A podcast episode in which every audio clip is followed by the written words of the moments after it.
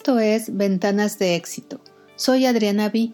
Hoy en Ventanas de Éxito nos acompaña la profesora en negocios internacionales María Morfin Gutiérrez, quien trabaja en la Universidad de Egg en Montreal. Hoy vamos a hablar con María de la importancia de la educación en los negocios, ya que ella es experta en este tema. Profesora María, bienvenida. Adriana por la invitación. La primer inquietud que me surge aquí es, eh, siendo una mujer con un recorrido tan exitoso en el mundo del emprendimiento, tan comprometida socialmente en contribuir y pues enriquecer el campo de la educación en los negocios internacionales. Eh, ¿Qué es lo que más te motiva y apasiona de tu profesión, María? Definitivamente yo me descubrí la vocación de ayudar, simplemente ayudar a los otros a mejorarse y uh, lo, lo, sentí desde muy chica dando clases, por ejemplo, cuando estaba en la prepa, en mi servicio social de alfabetización. Eh, se me hacía algo, pues, eh, una manera de, ver al adulto que podía progresar sabiendo leer y escribir cuando yo lo podía hacer. Entonces, esa era una parte de, de, ya, de la voluntad de ver que los otros avancen a través simplemente de leer y escribir. Eh, posteriormente, pues lo que me motiva son diferentes, diferentes razones, diferentes situaciones. Eh, nada más quiero precisarte que en el entorno en el que yo viví, pues es eh, realmente de, pueblo.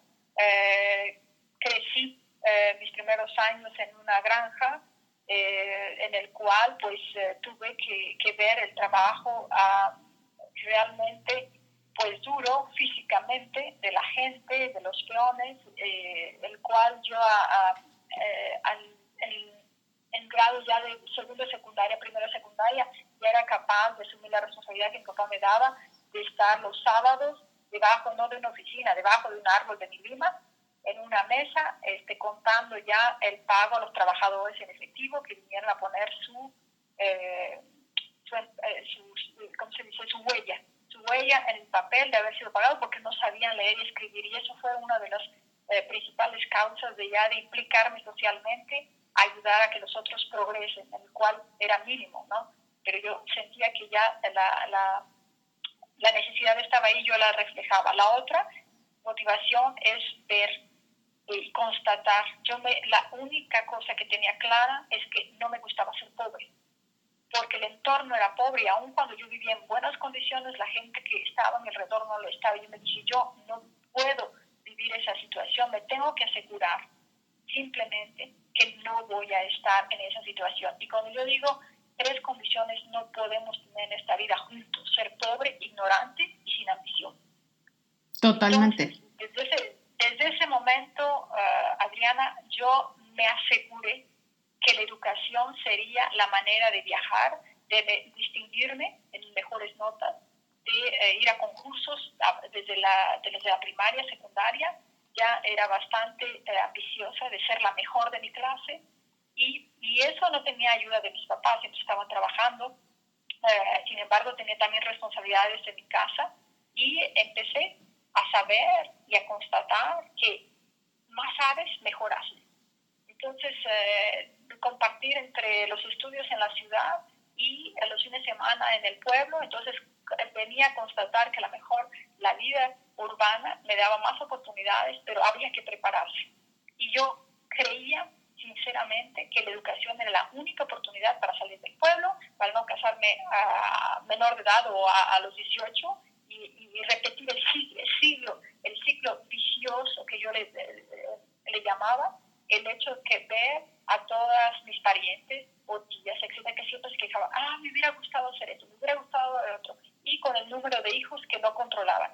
Entonces, desde ese momento mi conciencia se vino a reflejar perfectamente que el único camino que tenía era, era la educación, prepararme, prepararme para estar preparada cuando están las oportunidades, se presentan las oportunidades, y si no se presentan, yo me las busco.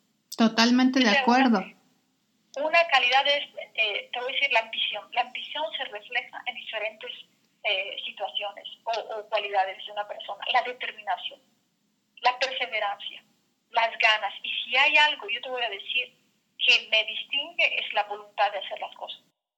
La voluntad de hacer las cosas es un motor maravilloso y sobre todo con lo que nos compartes, ¿no? Acerca de, de, lo que fue tu infancia, tu juventud, todas estas experiencias que tú enfrentaste definitivamente te fueron alimentando para darle más cuerda a este motor ¿no? De crecimiento. Y bueno, ahora como profesora de negocios internacionales, pues tienes mucho que ofrecer, mucho que compartir.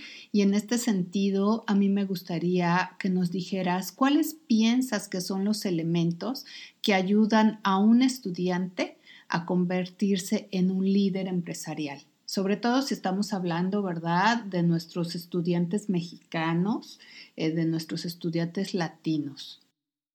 Eh, he sido profesora México, eh, universidad privada y pública, en las dos, y eh, definitivamente hay características en las personas de ya la, la, la, actitud. Yo les digo, cuando tú no tienes experiencia, tienes que tener la actitud. Y la única diferencia entre, entre esas personas es la, la voluntad y la motivación que tiene esa persona por progresar. Entonces, si no vas a la escuela, tendrás un límite en algún momento de crecimiento. ¿Por qué? Porque ahí ya empieza el miedo y la inseguridad de que no sabes qué sigue después. Entonces, en la medida, yo, mi primera recomendación es estudia y que aprendes bastante, le digo, y yo le decía, todo se aprende en los libros, ¿no? Eh, tener la cultura simplemente de leer, de enterarte, de, de, estar eh, con otra eh, alternativa de decir, no solamente me conformo con esto. Esa es la primera cosa. La, la segunda es que una vez que tienes a, la par, yo siempre trabajé y estudié al mismo tiempo, tiempo completo, siempre. Entonces, es una manera de complementar y cuestionarme a lo que pasa en el trabajo y qué pasa en la escuela. Y los dos, no es una u otra, son los dos. Porque el que tiene experiencia siempre va a tener la limitante del conocimiento y ese es un freno al crecimiento de su empresa o a la idea. Entonces llega un momento en que todo lo que haya construido se puede ir abajo. ¿Por qué? Porque tomó la mala decisión. Entonces, yo les digo, ¿cómo es que podemos aprender a tomar buenas decisiones? Bueno, cuando estás viendo que aciertas ¿sí? y que analizas la información y que sabes qué es lo que te dice esa información, porque la tienes, sabes para qué te puede servir. Entonces, eso es, eso es lo que a mis estudiantes yo les yo les, ah, les doy una manera de que sean organizados, estructurados en la manera en que trabajan. Eso se repuso totalmente el estrés. Dos, es gente que se organiza y se planifica un futuro. Yo siempre he creído que uno se vuelve emprendedor cuando toma el control de su destino. Déjale a Dios lo que es de Dios y lo que está aquí de ti. Ponte, ¿verdad? los objetivos que debes alcanzar y aplícate en conseguirlos. Y, y, ese, es, ese es la única um, camino, es el único camino que yo creo que nos lleva a lograr lo que uno aspira. Yo siempre, siempre he constatado que hay que aspirar de lo doble de lo que uno puede llegar. Totalmente, y porque eh, aspirando a lo doble y exigiéndonos, es como, bueno, solitos nos vamos empujando, ¿verdad? A ser mejores. Y en un mundo tan competitivo en el área de negocios y pues pensando en todos estos emprendedores que cada día salen y, tratan de pues hacer crecer sus negocios, ¿qué fortalezas crees que deben de enfocar o desarrollar para marcar una diferencia en el mercado? Mira, eh, he constatado con los jóvenes que he tenido la oportunidad en, el Instituto Tecnológico de, Mérida, en el cual participo muchas veces analizando sus ideas, de algunas ideas de negocios, eh, me gustaría que la gente empezara, antes de pensar solamente en comercializar, que pensara en ideas en el cual tiene un impacto en su comunidad, en el pueblo donde viven. Ahí es donde faltan los servicios. Por eso no avanzamos de una manera ecuánime o estándar, eh, que sea un estándar para todas las regiones, es porque siempre el menosprecio quizás porque del pueblo lo que viene nunca vamos a progresar. Entonces te sales, te vas a la ciudad y formas parte de la gran metrópoli. Pero yo siempre digo, piensa en lo que hace falta en tu pueblo. Ahí es donde está el futuro para darle crecimiento, para darle un, un ordenamiento a lo que no funciona, al caos. Entonces, falta eh, el servicio de recolecta de basura. Bueno, pues entonces piensa de qué manera puedes proponer un plan de negocios, una idea que pueda resolver esa situación, ¿no? Eh, transporte seguro, etcétera. No sé, creo que es la manera de organizarse y de implicarse en una comunidad que hace la diferencia. Yo lo, he constatado con los artesanos en los cuales participo en Yucatán, de manera de cómo comercialicen mejor sus productos y que sean unidos frente al turista extranjero, diciendo, bueno, este es el valor de nuestro trabajo y eso vale, aprecienlo. Totalmente, totalmente. Y además me encanta porque siendo tú una mujer que tiene tantos años viviendo en Montreal y que sigas tan involucrada en, el, en apoyar y en el crecimiento de, en este caso, de la comunidad en Mérida, pues es, es, un, gran, es un gran ejemplo de, de, de, todas las oportunidades que a veces no vemos, ¿no? Que creemos que todo está afuera y como bien mencionas, pues empecemos por casa. Y bueno, yo quisiera mencionar que la profesora María Morfin Gutiérrez ganó en el 2016 el concurso eh, Premio Yucatán al Emprendedor realizado por el Instituto Yucateco de Emprendedores. Eh, y bueno, el gobierno de Yucatán le otorgó un premio a nuestra invitada de hoy por esa contribución al emprendimiento social de la región y en el extranjero, que es justo de lo que nos estabas hablando ahora, María. Y bueno, habiendo tanto impulso a los emprendedores, hay algo a lo que ellos se enfrentan en los primeros años, que es muchas cosas pasan cuando inicias un negocio ¿Qué crees tú que, podemos eh, aportar? ¿Qué les podemos decir en este espacio para aquellos pequeños negocios que no decaigan en los primeros años? Generalmente la vida de una empresa que se abre, eh, su, mejor, su mejor prueba de supervivencia es a los dos años. Yo veo la diferencia entre abrir un negocio aquí en Canadá y abrirlo en México. Y no los quiero desanimar, al contrario, déjenme decirles, las oportunidades aquí, yo difiero de la idea de que en Canadá eh, es optimal abrir un negocio. No, necesitas mucho capital y está demasiado eh, la competencia. Yo creo en México. Yo cada mañana me levanto pensando en cuanto a mi conocimiento, lo que realizamos aquí, lo que pasa aquí en Canadá, cómo podríamos resolver en México los problemas que tenemos. Y sí hay solución.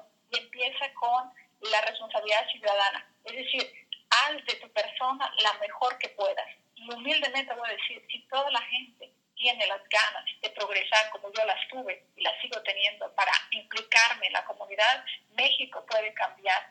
No se, no se imaginan a qué punto.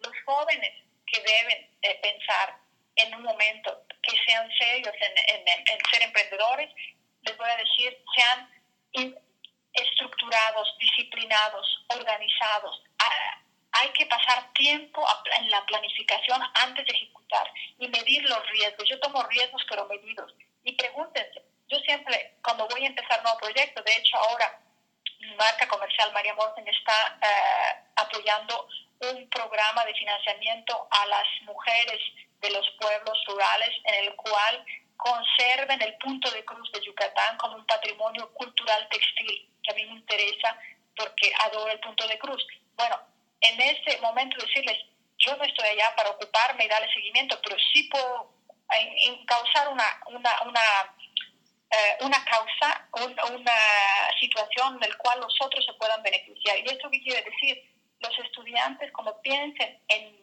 presentar un servicio, sobre todo lo que hace falta en México son servicios, no necesitan productos, son servicios lo que necesitamos en México.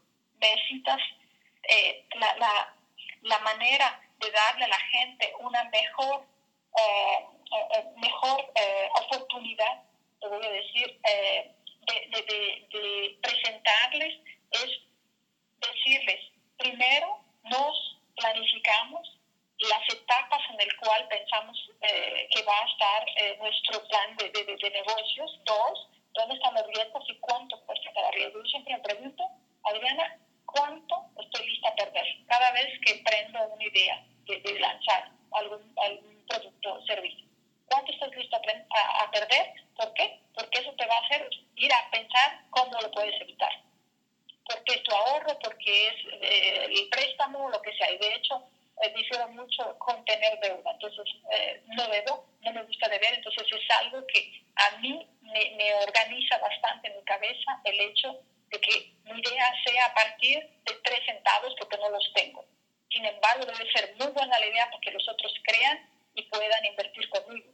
Entonces, el, el joven que empieza hoy tiene que tener una idea en el cual efectivo y que pueda tener un resultado positivo en la comunidad. Y yo les digo, cada vez que voy, cada año que me presento en México con estudiantes extranjeros, yo veo las oportunidades en México. Están en México, todavía nos llega todo, todos los otros países a, a dar una oferta. Nosotros estamos ahí, nos tenemos que apropiar localmente de nuestros servicios, de nuestras necesidades para.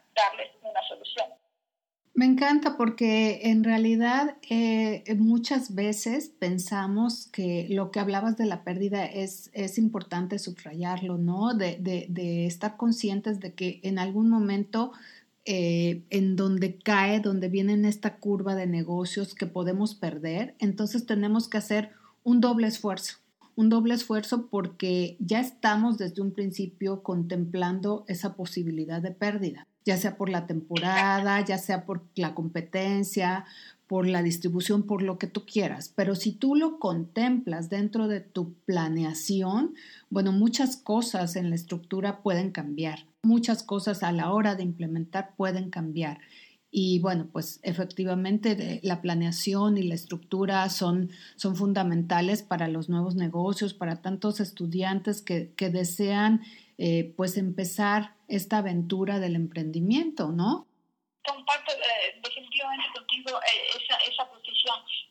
el hecho, Adriana, que un joven piense ya en una solución a un problema local, ya es un impacto mayor socialmente porque va, va a transformar esa comunidad.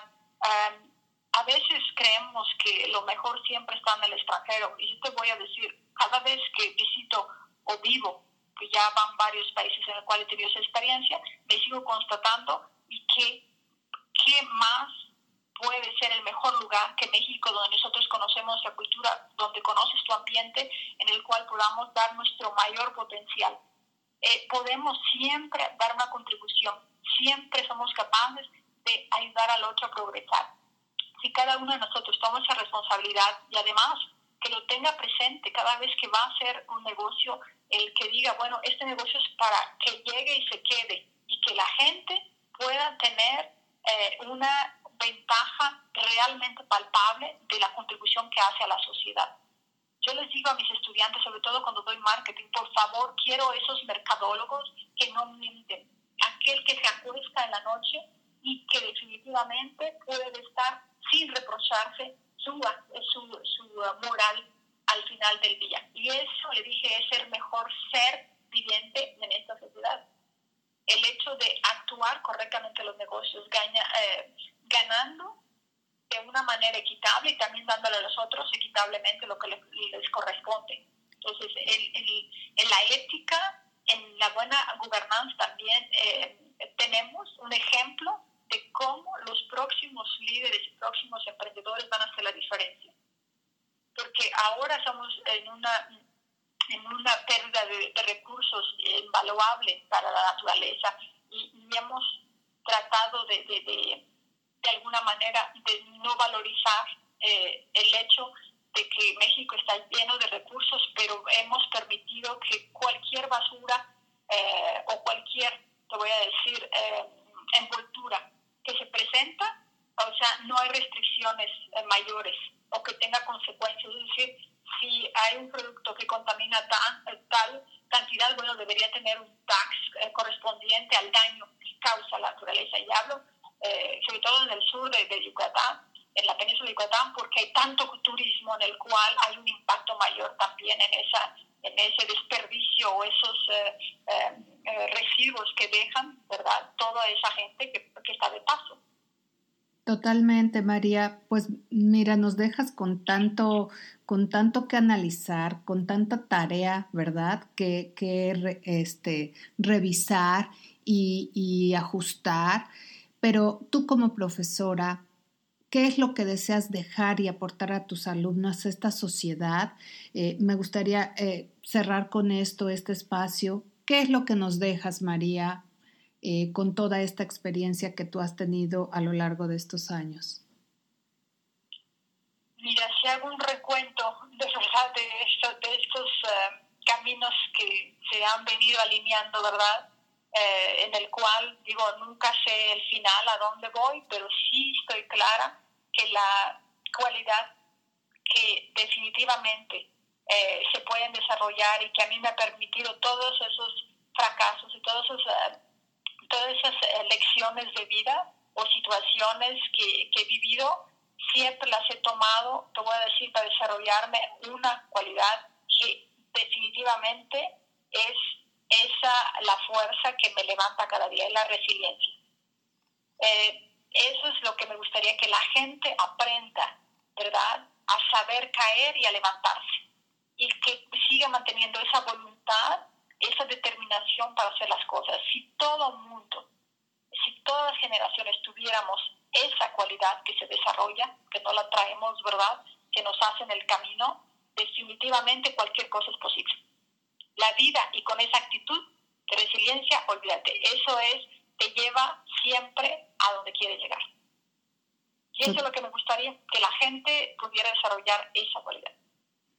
Gracias María, gracias por eh, estar aquí en Ventanas de Éxito compartiéndonos tu experiencia.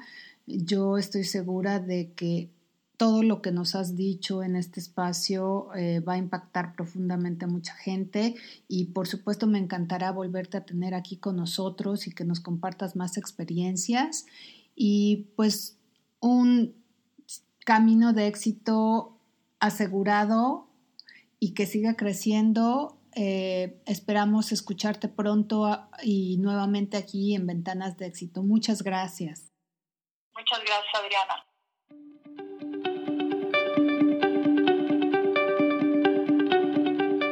nuestro próximo episodio viajaremos al Estado de México para platicar con Rolando Bolaños Orozco, director general de Trevo Logística. Conoceremos acerca de la importancia que ha tenido el servicio personalizado en su empresa de transporte. Conéctate con el talento y no te pierdas nuestros episodios.